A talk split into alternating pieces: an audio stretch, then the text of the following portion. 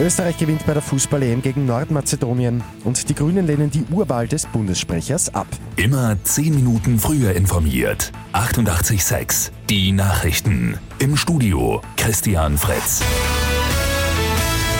Österreich hat bei der Fußball-Europameisterschaft am Abend den ersten Sieg bei einer EM überhaupt geschafft. In Bukarest gewinnt die ÖFB-Auswahl gegen Nordmazedonien mit 3 zu 1. Die Tore schießen Stefan Leiner, Michael Gregoritsch und Marko Arnautovic.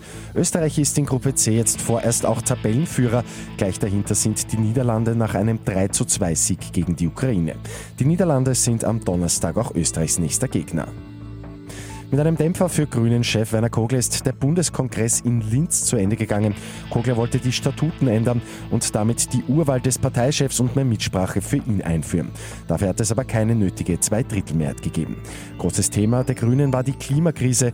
Den Klimaschutz sehen sie als historischen Auftrag. Die Ära von Benjamin Netanyahu als israelischer Regierungschef ist zumindest vorerst zu Ende. Das Parlament hat Naftali Bennett zum neuen Regierungschef gewählt. Die neue Regierung besteht künftig aus acht Parteien. Bei Lotto 6 aus 45 hat es am Abend gleich zwei Sechser gegeben. Beide gewinnen jeweils gut 730.000 Euro.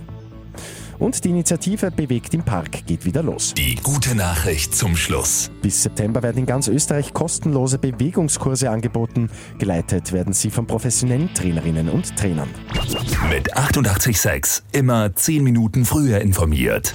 Weitere Infos jetzt auf Radio 886 AT.